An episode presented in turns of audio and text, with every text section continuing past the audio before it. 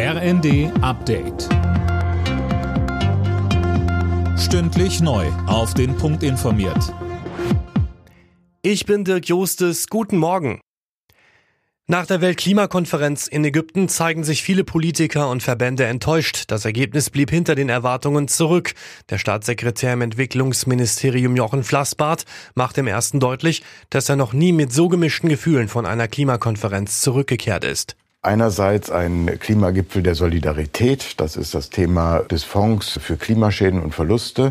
Andererseits ein Klimagipfel der Kleinmütigkeit, was die Klimaschutzfortschritte angeht. Und ein Klimagipfel der großen Verantwortungslücke, einerseits was China angeht, als inzwischen größter Klimagasemittent der Welt, aber auch der Amerikaner, die chronisch zu wenig bezahlen für die Entwicklungsländer.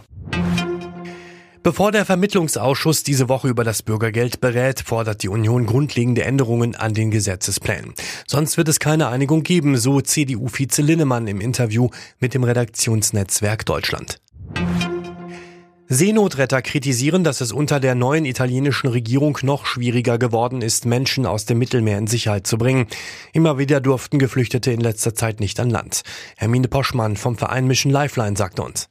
Der Versuch ist jetzt wieder da, dass die Verantwortung von Italien weg auf NGOs abgewälzt wird, dass die Verantwortung auf andere europäische Staaten abgewälzt wird, was auch dringend notwendig ist, weil natürlich Italien auch mit der Menge an Menschen, die gerade ankommen, höchstwahrscheinlich überfordert ist. Es braucht im Prinzip eine gesamteuropäische Lösung dafür.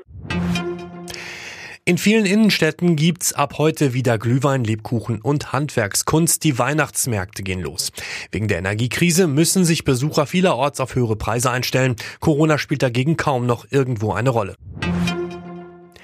Die umstrittene Fußball-WM in Katar läuft. Im Eröffnungsspiel hat der Gastgeber eine 0 zu 2 Niederlage gegen Ecuador kassiert. Heute gibt's die Duelle England gegen Iran, Senegal gegen Niederlande und USA gegen Wales. Deutschland steigt dann am Mittwoch gegen Japan in die WM ein. Alle Nachrichten auf rnd.de